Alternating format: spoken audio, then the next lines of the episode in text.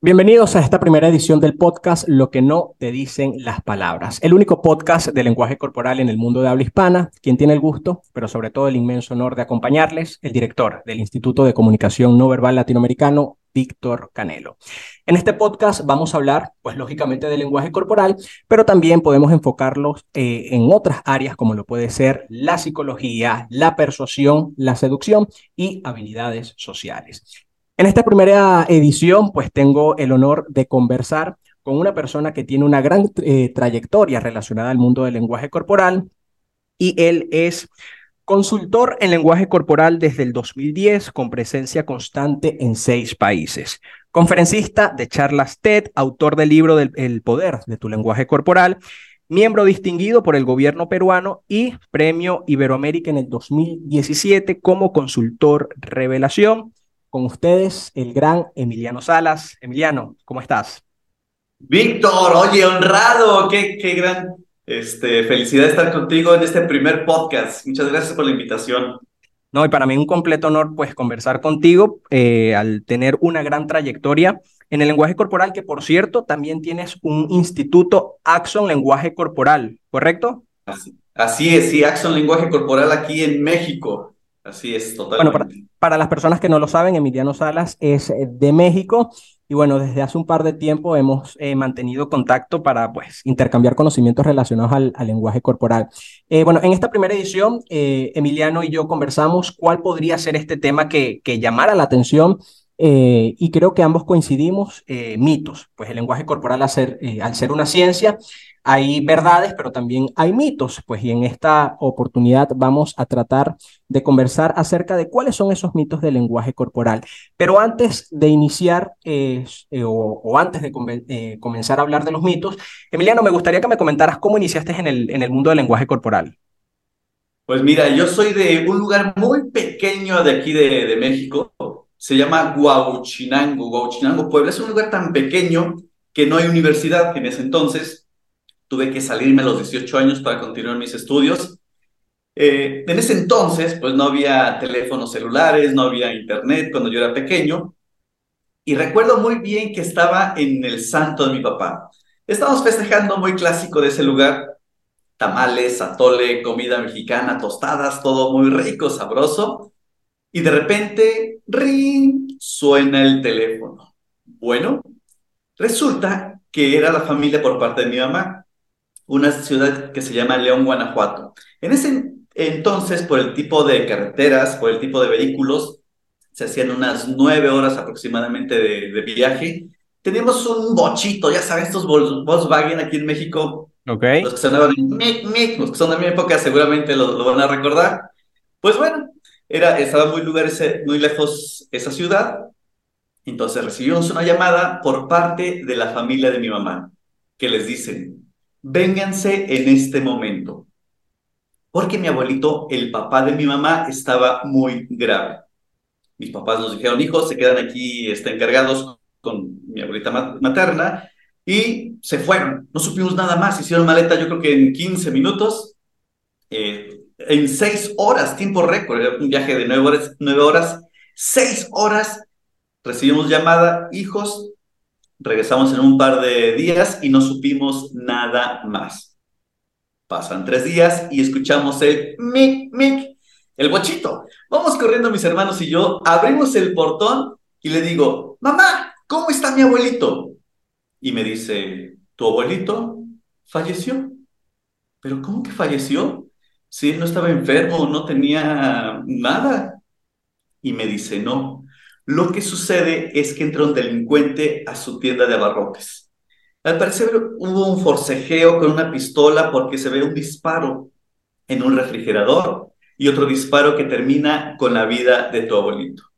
En ese momento yo creo que tenía unos 7, 8 años. El diálogo interior, sentía rabia, ira, coraje contra esas personas que, que lo asesinaron. Y venía a mi mente muchas cosas. ¿Por qué mi abuelito no simplemente les dio el dinero y ya? ¿Por qué mi abuelito no supo interpretar hasta dónde podían ser capaces estas personas de llegar? ¿Por qué mi abuelito no pudo interpretar todas las señales? Porque a lo mejor ya había señales previas a un asalto. Si las supiera interpretar, quizá esta historia no existiría. Y sin embargo existe. En, ese, en esa época me, me diagnostican a mí con miopía y astigmatismo. Me ponen, me ponen mis lentes y entonces cada vez que yo me ponía mis lentes decía, voy a observar a las personas para ver qué intenciones tienen, si quieren atacar a alguien, si tienen oculta un arma, si hay coherencia con sus palabras y sus movimientos. Perdón que te interrumpa, ¿qué edad tenías ahí? Ahí tenía como ocho años aproximadamente. yo en primaria, mediados de, de primaria. Y entonces, es lo primero que les digo yo a las personas. De nada sirve que les enseñe el lenguaje corporal si no están en el aquí y en el ahora.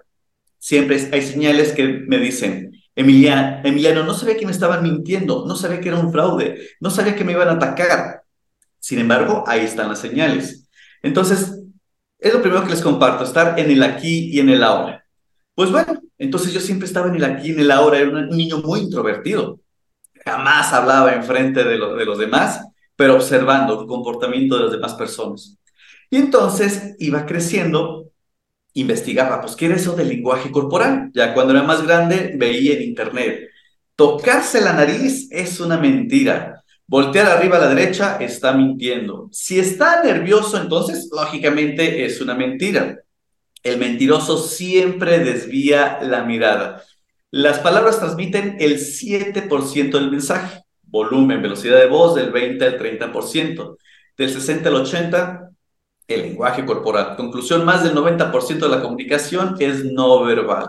Y entonces yo empecé a ver todo esto y dije, wow, si soy muy observador y veo todo esto, soy experto en lenguaje corporal. No sé si tú has escuchado otros mitos, Víctor. Sí, bueno, y creo que los mitos principales están relacionados a la, a la detección de mentiras y sobre todo es, importante aclarar que cuando hablamos de detección de mentiras puede ser quizás un título eh, hasta un poco, un poco de marketing porque científicamente no se ha comprobado que exista un gesto que está relacionado a la mentira. Lo que sí suele haber, según las estadísticas y las investigaciones que se han realizado en, en el área, es que hay gestos que se suelen repetir al momento de mentir. No todos los gestos están relacionados a, la mentira, pero en oportunidades sí suelen aparecer, por ejemplo, el toque a la nariz. Incluso em, hay un libro en esta oportunidad eh, de Jordi Reche que se llama Convence sin abrir la boca y en este libro, Emiliano, eh, se habla acerca del desvío de la mirada. Y hay personas que dicen, si mira a la derecha es porque está mintiendo, si mira a la izquierda es porque está eh, recordando. Y en este, en este libro de Jordi Reche, él habla que una persona puede recordar una historia que se inventó. Entonces allí es lo complejo de, de confiar 100% en el tema de, de la oculésica, en el tema de, la vista, pero yo creo que uno de los principales mitos es también el, hecho de tocarse la nariz. Entonces, por eso es la, importancia de, estudiar muchísimo y saber que no existe un solo gesto que nos permita determinar esta persona está mintiendo o esta persona eh, está siendo sincera. Eh, Emiliano, hay un libro que yo particularmente, yo considero que yo no soy una persona que, que sea fácil de ser eh, persuadida por publicidad. Es decir, yo veo en, en Internet te recomiendo que vayas a este restaurante o te recomiendo este producto. Sin embargo, en una oportunidad yo veo que Emiliano sube un video a través de las redes sociales. Eh, bueno, ya eh, nos vas a comentar cuáles son tus redes sociales. Y él, me, y él muestra este libro, que es Descubre la mentira. Desde ese momento que yo vi a Emiliano hablando de ese libro, yo lo compré. Yo dije, este libro me parece que puede tener mucha, eh, mucho material que, que puede servir. Eh, Emiliano, te pregunto, ¿qué es lo mejor de este libro en cuanto a detección de mentiras que tú puedas decir, esto es bastante fiable al momento de detectar una incongruencia? No caer en varios mitos, por ejemplo, yo les comentaba que caen todos estos mitos. Yo les nombro los errores ortográficos del lenguaje corporal. Por ejemplo, imaginen que, escribimos con faltas de ortografía. Entonces, cuando hagamos un escrito, no nos van a entender algunos puntos. O cuando queramos leer algo, vamos a caer en errores. Ese es el error ortográfico de la escritura. Lo mismo sucede en el lenguaje corporal, como estos mitos. Porque yo caí en estos errores ortográficos. Entonces voy a ver cómo usar ese libro, porque después, ya que cumplo 18 años, salgo de, de Huachinango para estudiar en la universidad, me voy a León, Guanajuato, y entonces yo me creía experto en interpretar las señales de los demás, porque vi todo esto en, internet. Y tengo una sociedad, una sociedad en la cual un socio nos deja en bancarrota, pero no solamente económicamente, sino emocional, con espíritu de seguir emprendiendo.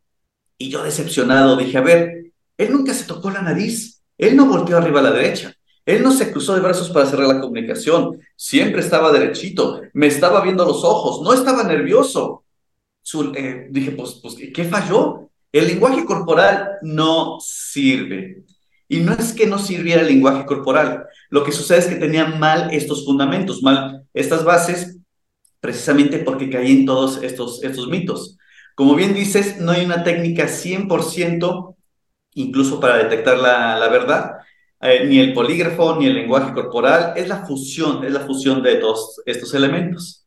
Pues bueno, sucede eso con, este, con mi socio, que yo dije, no, esto, esto no sirve, esto del lenguaje corporal. Y empecé a este, estudiar programación neurolingüística, empecé a estudiar otras áreas eh, de, Como yo, yo, soy ingeniero mecánico eléctrico, pues estaba muy rígido. Estas habilidades blandas que no tenía, empezaba a estudiar. Pongo una fábrica de dulces y sabía como buen ingeniero cómo hacer el proceso, la automatización, pero no cómo contratar personas. Entro a una incubadora de empresas que nos dan muchas capacitaciones y veo cómo influir en las personas. Digo, wow, ¿cuál es la raíz de todo esto? Me dicen programación neurolingüística. Vi cómo influir en las personas en poco tiempo, cómo hacer una venta mucho más rápido, cómo hacer una negociación más, este, más fácil.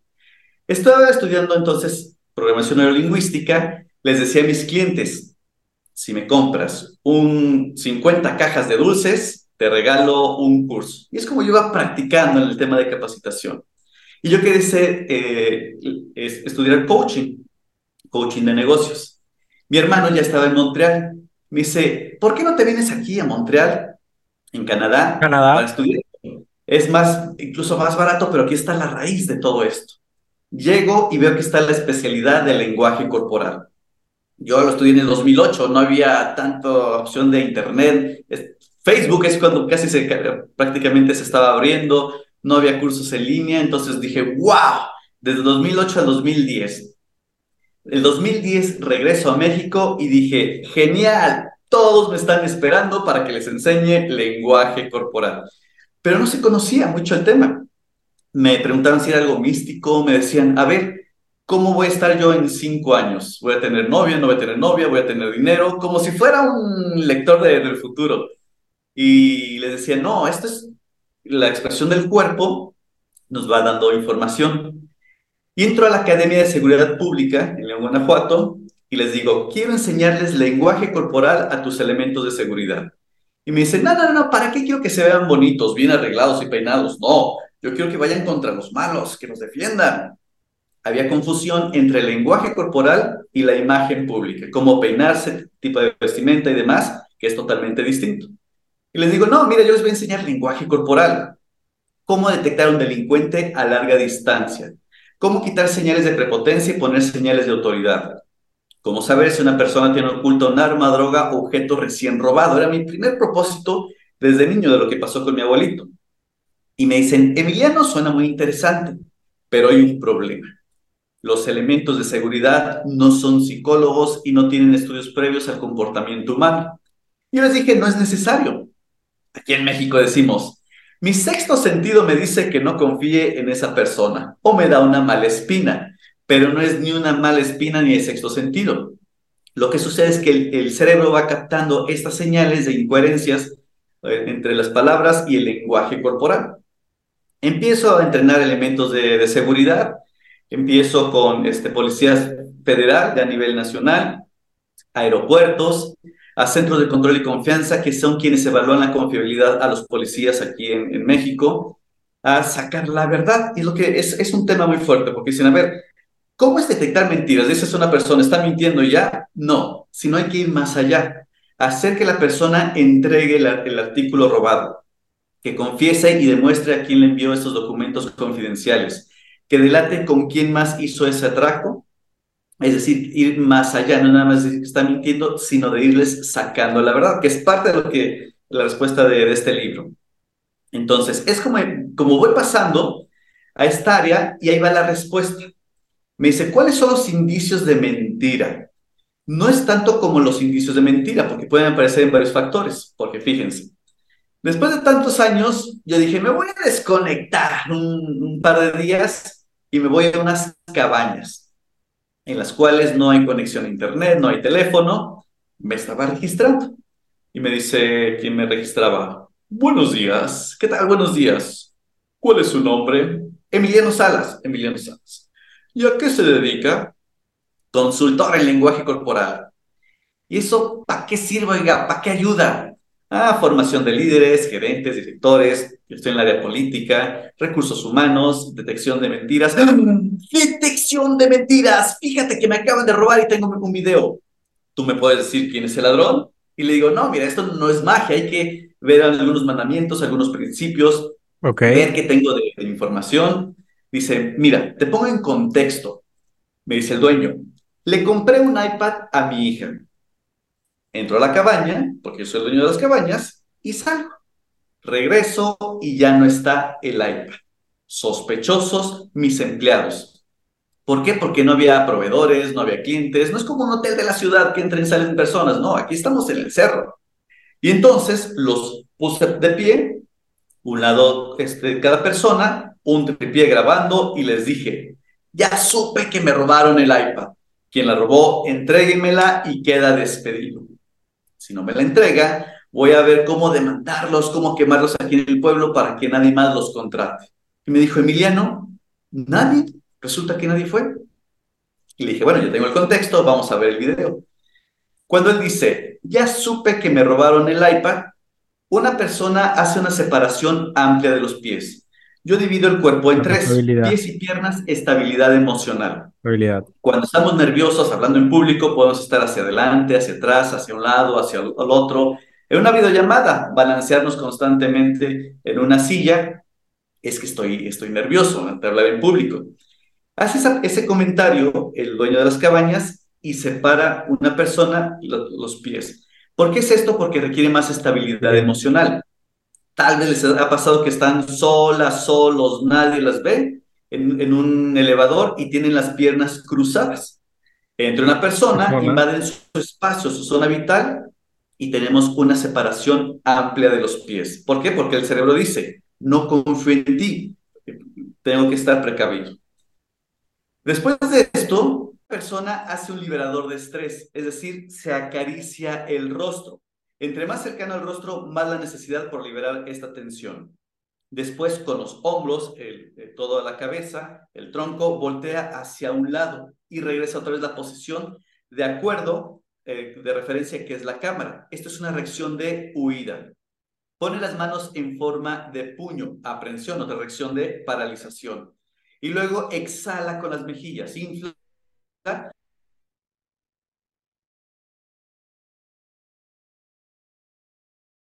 Bien, incluso si, si, hablamos, si, hablamos de, mitos del lenguaje corporal, yo creo que también siempre se ha dicho que el, lenguaje corporal, al ser más fiable que, que la parte verbal, entonces la parte verbal no sirve de nada. Incluso hay un, este libro, te, te, confieso, todavía no me lo he terminado de leer, pero hay una parte de este libro en donde dice que si nosotros queremos saber si esa persona posiblemente nos está engañando, entonces tendríamos que preguntarle a esa persona que es sospechosa, tendríamos que preguntarle, suponiendo que yo eh, estoy dudando si mi empleado me robó el dinero, entonces yo tendría que preguntarle, ¿cuál crees que debería ser el castigo que tendría que pasarle a la persona que robó este dinero?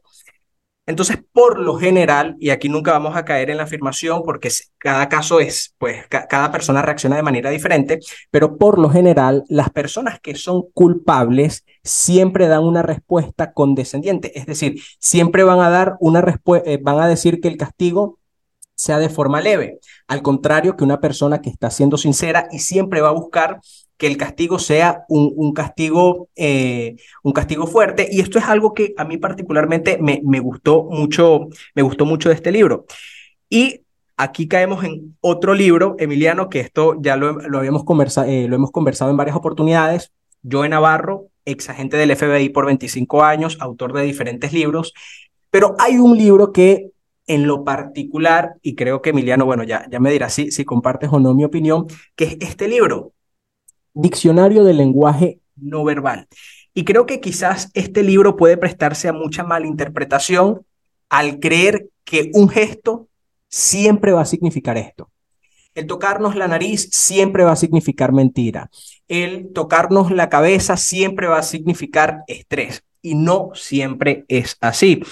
Eh, pero yo en Navarro, eh, Emiliano, sin duda alguna, uno de los referentes en la comunicación no verbal. Coincido, totalmente. Yo creo que ese libro es tener ya bases, conocer los mandamientos para interpretar el lenguaje corporal, ver el contexto, porque me puedo tocar la nariz porque quizá tengo gripa y estoy en la entrevista y no quiero estornudar. El pelito largo que de repente nos da comezón y hacemos este movimiento. Quizás soy alérgico a, a la alfombra, que hay alfombra, por eso hago ese movimiento. Entonces no tiene un solo, un solo significado. Coincido que ese libro, pues si es de los primeros que leemos, pudiéramos caer en muchos errores, como el que yo caí antes de tener esta formación. Y yo creo que sí hay que darle también mucho peso a las palabras. Tiene el libro Paul Legman de cómo detectar mentiras. Tiene muchos como desliz verbal, peroratas enardecidas, eh, entre otros. Creo que es una fusión, una fusión entre las palabras y el lenguaje corporal. Ese libro. Aquí está, bueno, libro. Este, libro, confieso, no lo he leído todavía, sin embargo, lo, lo, lo tengo pendiente. Pero, bueno, sin duda alguna, Paul Ekman es una de las personas que, que es referente en la, en la comunicación no verbal. Y eh, hablando del tema de la seguridad, hay una experiencia que eh, Joe Navarro comenta en uno de sus libros, El cuerpo habla, en donde estaban dos policías y eh, uno de los policías ve el comportamiento no verbal, o sea, ve, sospechoso a un par de personas y el policía, en pocas palabras, se podría decir que se dejó llevar por la intuición y procede a, em, a conversar con estas personas y, le, eh, y eh, en medio de esta conversación, pues se da cuenta que esta persona tiene, tiene un arma. Emiliano, no sé si esa ley todavía sigue vigente, pero a raíz de esta experiencia, los cuerpos de seguridad de Estados Unidos eh, tienen la potestad de hacer un, de, de, investigar a estas personas o simplemente de, de, revisar sus pertenencias por el hecho de que estas conductas a veces que pueden ser un poco eh, de nerviosismo, por lo general, nunca hay que caer en las estadísticas, pero por lo general pueden ser eh, posibles eh, delincuentes. No sé si sigue esta ley, pero por ejemplo, aquí lo, he aplicado en varios aeropuertos sobre todo. Hay, hay, un mandamiento que precisamente nos dice John Navarro de ver el contexto ya que no nos comportamos igual cuando estamos en una fiesta familiar, en una reunión con los amigos, en la fiesta de cumpleaños de, este, los padres, los hijos, a comparación de una selección de personal, hablar en público quizá, pedir un documento, por ejemplo, aquí en México para ir a Estados Unidos, el contexto influye en nosotros. Hay quien no está acostumbrado a salir en cámaras y puede estar nervioso. Entonces, primero, hay, personas que ven a un uniformado y se ponen nerviosos sin ser delincuente, sin ser alguien que tenga problemas con la ley. Hay algunos puntos que son precisamente las reacciones límbicas que nos dice Joe Navarro, que es lo mismo que vi yo en las cabañas. Imaginemos que hay un par de chicos en una tienda departamental. Va una patrulla y ellos hacen una separación amplia de los pies. Ahí se preguntan, ¿por qué tuvieron esta reacción? Porque tal vez su cerebro ve como un policía un peligro. Quizá nosotros como ciudadanos ni nos damos cuenta cuando pasa esta patrulla o estos elementos de seguridad. Hay algunos apaciguadores, unas reacciones límbicas que pueden ser algunos indicios o algunos puntos a, este, que, que, que sospeche. Lo hemos aplicado esto, esto en aeropuertos y nos ha funcionado. Son algunas señales que unas personas se ponen nerviosas, como ponen las manos en, en forma de puños. Obviamente, viendo los mandamientos, eh, hay un libro de la, inteligencia no verbal de John Navarro donde están los 20 mandamientos para interpretar el, lenguaje corporal. Aplicar todo esto antes de abordar, no es así también como este, nada más que estás ya nervioso y los movimientos, no, sino ver todo este contexto.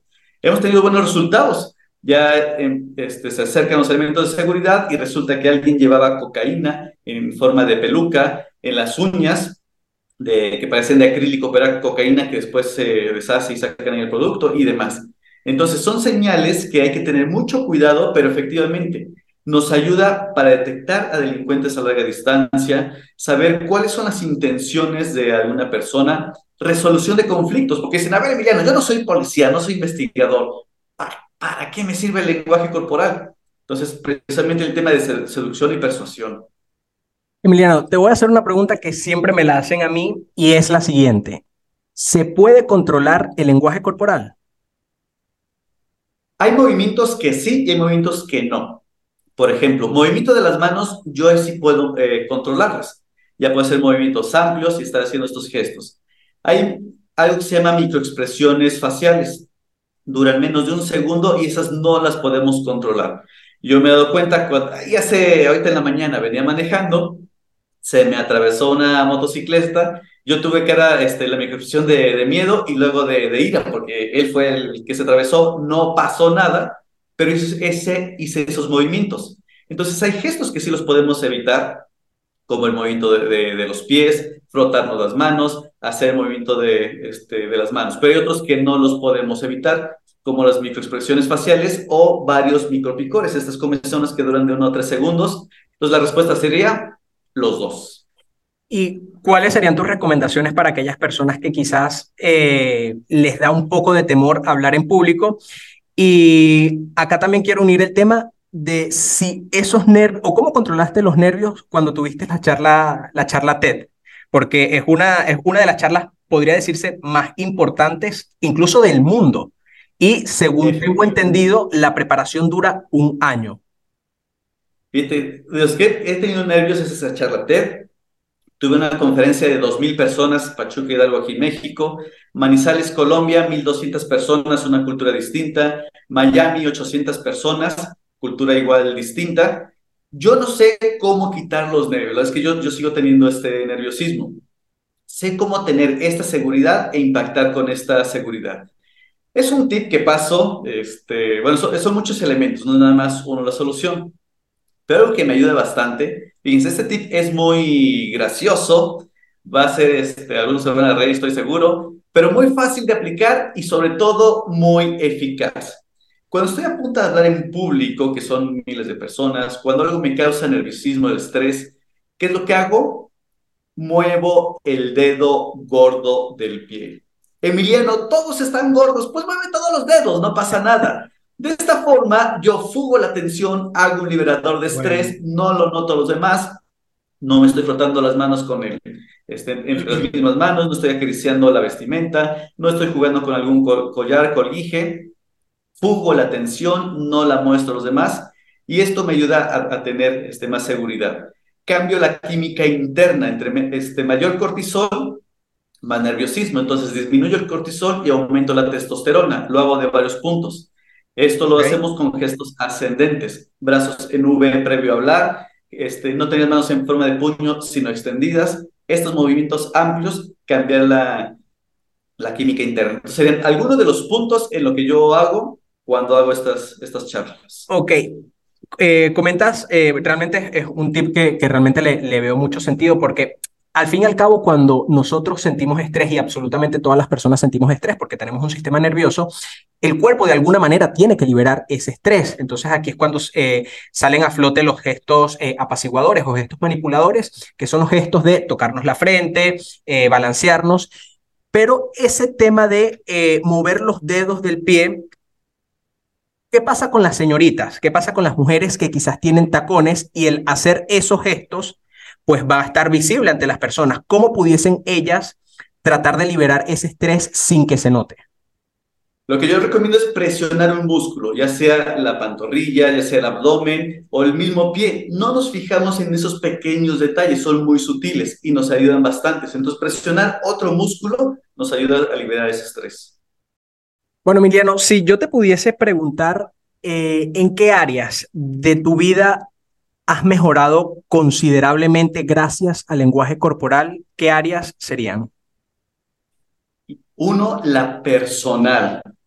Comprender a otra persona que está eh, enfrentando una batalla interna. Todos estamos enfrentando una batalla interna. ya sea económica, espiritual, de salud, de pareja, familiar, no sé, todos estamos enfrentando una batalla. Comprender eso nos ayuda a generar más empatía. Tener empatía con las demás personas, comprender, no justificar, sino comprender a los demás, nos ayuda a mejorar la relación, saber por qué se comporta de cierta manera cada persona. Eso me ayuda de manera personal, ¿por qué?